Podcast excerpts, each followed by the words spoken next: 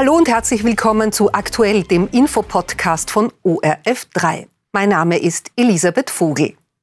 In Israel wird die Stadt Rafah im Süden des Gazastreifens an der Grenze zu Ägypten immer mehr zum Ziel einer israelischen Offensive. Über die aktuelle Lage dort habe ich heute mit ORF Israel-Korrespondent Nikolaus Wildner gesprochen. Ja, nach den israelischen Vorstößen gegen Rafah konnten laut Israel erstmals wieder zwei Geiseln befreit werden. Inwiefern gibt es denn Israel nun Rückenwind? Denn immerhin sollen ja noch 132 Geiseln festgehalten werden. Im Moment gibt es Israel zumindest kurzfristig sehr viel Rückenwind. Ich habe in der Früh die israelischen Fernsehnachrichten mitverfolgt und die Radionachrichten und es ist dort die Rede gewesen von einem heroischen Einsatz. Also das war wirklich die Wortregelung, die da in den Medien verbreitet worden ist. Man hat äh, sehr genaue Details dazu bekannt gegeben. In der Nacht sind äh, Kommandoeinheiten von israelischen äh, Spezialtruppen in ein Gebäude eingedrungen in Rafah, nachdem man genaue Informationen hatte, wo sich zwei Geiseln dort aufhalten. Das war im zweiten Stock eines Gebäudes. Es ist dort zu einem Feuergefecht gekommen mit Hamas-Kämpfern, die diese zwei Geiseln dort festgehalten haben, ein 70-jähriger und ein 61-jähriger Mann. Diese Truppen konnten die Geiseln befreien und sie anschließend in Sicherheit bringen.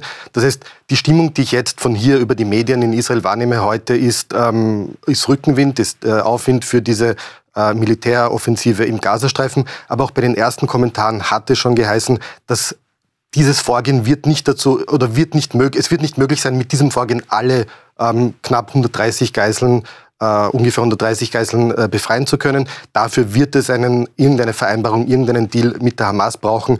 Das heißt, wenn es Aufwind gibt, dann nur kurzfristig. Gleichzeitig ist es ja so, dass es laut palästinensischen Angaben bei Kämpfen und Angriffen in Rafah in Gaza allein gestern Dutzende Tote gegeben hat. Die genaue Zahl schwankt zwischen 65 und 100. Wie sieht denn die israelische Bevölkerung die Lage in Gaza? Das ist eine gute und eine schwierige Frage. Auf der einen Seite sieht man, ich habe die israelischen Medien erwähnt, seit dem 7. Oktober und seit der israelischen Militäroffensive im Gazastreifen praktisch keine Berichte über die humanitäre Situation im Gazastreifen.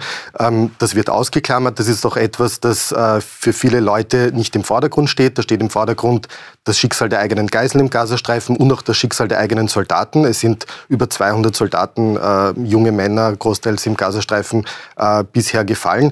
Auf der anderen Seite bekommt man natürlich die Diskussion im Ausland mit. Man, man sieht, dass sich die ausländischen Medien, ähm, so wird es immer wieder äh, in Israel besprochen auch und, und äh, viel diskutiert, sich in erster Linie auf die humanitäre Notlage der, der Zivilbevölkerung im Gazastreifen konzentrieren und äh, sich weniger um das Schicksal der israelischen Geiseln kümmern. Es gibt sogar Proteste äh, sehr rechter israelischer äh, Gruppen, teilweise auch Angehöriger von Geiseln im Gazastreifen, die versuchen, Hilfslieferungen über den israelischen äh, Grenzübergang Kerem Shalom von Israel nach Gaza zu blockieren. Die sagen, es darf überhaupt keine humanitäre Hilfe für die Menschen in Gaza geben, solange dort Geiseln festgehalten werden. Es gibt aber in Israel auch Demonstrationen gegen den Krieg, für einen Waffenstillstand, für eine Verbesserung der Lage von Zivilisten im Gazastreifen. Das sind oft auch Demonstrationen, die gemeinsam von Israel, also von, von jüdischen und arabischen Israelis geführt werden. Ähm, Im Vordergrund steht aber für die meisten Menschen, ich sage jetzt einmal im Mainstream in Israel, das Schicksal der Geiseln in Israel und ein erfolgreicher Ausgang des Krieges. Äh, man weiß aber auch, dass die Situation in, in Rafah im Moment besonders ist und man weiß, wenn es dort zu einer großen humanitären Katastrophe kommt, dass das auch diplomatisch sehr große und, und äh, schädigende Auswirkungen auf Israel haben wird. Bleiben wir gleich bei der Stadt Rafah. Vor dem Krieg waren keine 300.000 Einwohnerinnen und Einwohner dort. Mittlerweile sind es 1,4 Millionen Palästinenser, die dort Schutz suchen, nach wie vor Schutz suchen. Wie können wir uns denn die Situation dort vorstellen? Also ich war selber nicht dort, wir können dort nicht hin, wir haben aber Bilder gesehen, es kommen Bilder von, von unseren Teams immer wieder, auch Luftaufnahmen, die zeigen, wie um diese Stadt herum ein riesiges Zeltlager entstanden ist. Also circa die Hälfte der Bevölkerung des Gazastreifens, die davor nicht in Rafah gelebt hat, hat dort Zuflucht gefunden. Und äh, man muss sich vorstellen, die, die Fluchtbewegung, also die Richtung, die auch die israelische Armee vorgegeben hat, seit, der Militär, seit Beginn der Offensive am 7. Oktober, war immer Richtung Süden. Und Rafah ist das südliche Ende des Gazastreifens. Danach kommt nur noch die ägyptische Grenze und Ägypten und auch Ägypten hat äh, in den letzten Tagen äh, seine Truppen extrem äh, massiv verstärkt an der Grenze, will diese Grenze dicht halten, will keine Flüchtlinge aus dem Gazastreifen bei sich aufnehmen, hat Israel auch gewarnt und es gibt zwar keine Bestätigung dazu, aber man kann auch nicht ausschließen, dass Israel vielleicht doch damit spekuliert, dass, Israel, äh, dass Ägypten diese Grenze öffnet oder dass es eventuell auch zu einem Ansturm von äh, Menschen aus Gaza äh, auf diese Grenze kommt, die versuchen, äh, vielleicht äh, nach Ägypten zu gelangen. Es gibt dazu aber überhaupt keine offiziellen Aussagen. Äh, das Ausland, die USA, EU-Staaten, auch Österreich, arabische Staaten in der Region warnen Israel äh, vor einem massiven Vorgehen in, in Rafah. Und äh, Premierminister Netanyahu hat gesagt, man äh, behandelt diese Situation nicht leichtfertig, man arbeitet an einem Plan. Aber wie dieser Plan im Detail aussieht, das ist äh, völlig unbekannt im Moment. Jetzt sind die Menschen eben aus den übrigen Gebieten dorthin geflüchtet, in den Süden nach Ägypten. Wie du auch gesagt hast, können sie nicht hin. Es gibt nicht genug zu essen dort. Die medizinische Versorgung ist auch nicht besonders. Was können diese Menschen denn jetzt machen oder gibt es da irgendeine Lösung für diese Menschen dort? Eigentlich nicht. Also es gibt äh, sehr wenig äh, humanitäre Lieferungen. Wie gesagt, teilweise werden sie auch blockiert. Das, äh, die, die, Menschen sind unterversorgt. Es äh, hat Angaben gegeben, dass im mittlerweile die gesamte Bevölkerung im Gazastreifen und eben der Großteil befindet sich im Süden und immer näher an der ägyptischen Grenze äh, unternährt ist, teilweise auch akut unternährt ist, dass ein Viertel der Bevölkerung ähm, vom Verhungern bedroht ist. Und da braucht es vor allem eine schnelle Lösung. Und äh, wie diese Lösung aussieht, ist unklar. Israel besteht darauf, dass es einen militärischen Sieg gegen muss, gegen die Hamas-Führung.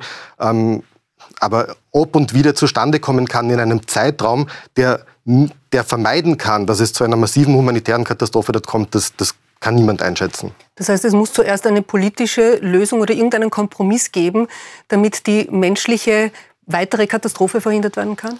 Es ist im Moment wirklich eine Sackgasse. Also es ist wirklich eine Sackgasse zwischen den Positionen Israels und der Hamas. Es gibt ähm, keine Bewegung auch in Verhandlungen äh, für eine Freilassung der israelischen Geiseln. Die Hamas besteht darauf, dass ein permanenter Waffenstillstand äh, von Israel versprochen werden soll, dass sich Israel aus dem Gazastreifen zurückziehen soll. Israel sagt aber, nach dem 7. Oktober duldet man die Hamas nicht mehr als äh, politische Führung und militärische Führung im Gazastreifen und man ist ja nicht bereit, äh, auf Kompromisse einzugehen. Wie das ausgeht, ist unbekannt. Also es ist völlig unklar im Moment. Kommen wir noch kurz zur UNO. Am Wochenende hat die israelische Armee in der Stadt Gaza einen Tunnel der Hamas-Miliz gefunden. Dieser soll unter dem Hauptquartier des UNO-Palästinenser Hilfswerk verlaufen. Inwiefern belastet das denn die Beziehungen zwischen der UNO und Israel jetzt noch mehr? Also diese Beziehungen sind an einem Tiefpunkt, die sind massiv belastet, speziell was dieses UN-Flüchtlingshilfswerk äh, äh für Palästina-Flüchtlinge angeht, also kurz UNRWA. Die äh, UNRWA-Führung hat äh, beteuert, nichts von diesem Tunnel gewusst zu haben. Man hat gesagt, dass man bereits zu Beginn des, äh, der israelischen Offensive im Oktober dieses äh, Hauptquartier geräumt hat, äh, dass nichts über die Tunnel dort bekannt war. Aber Israel wirft eben UNRWA vor, dass sie zumindest äh, weggeschaut haben und, und Mitwisser waren, wenn äh, sich auch, also wirft vor, da hat Beweise vorgelegt, dass auch einige Mitarbeiter von UNRWA aktiv an den Massakern des 7. Oktobers beteiligt waren.